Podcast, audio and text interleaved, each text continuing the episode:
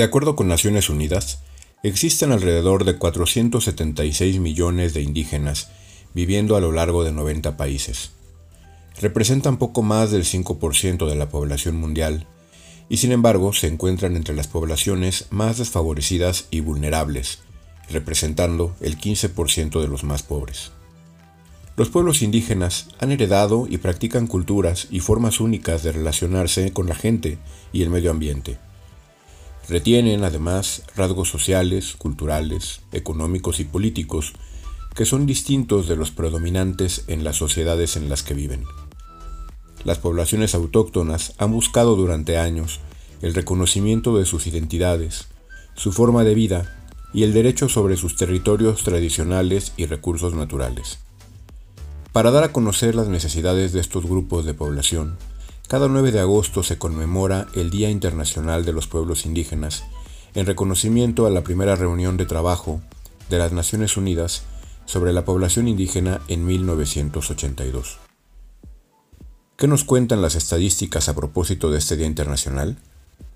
Aquí en las espirales de Culturatría, en libreta negra e icónica urbana, te damos un dato interesante. De acuerdo con la información que presenta el Censo de Población y Vivienda 2020, en México, 7.4 millones de personas hablan alguna lengua indígena.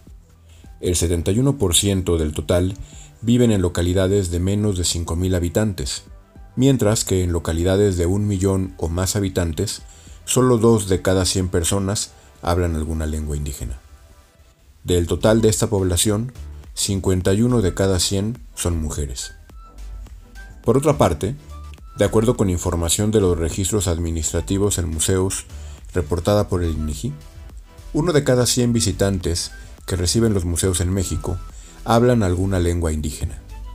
De estos visitantes a museos, por cada 100 que hablan alguna lengua indígena, 38 hablan maya, 31 náhuatl, 14 mixteco y 17 otras lenguas.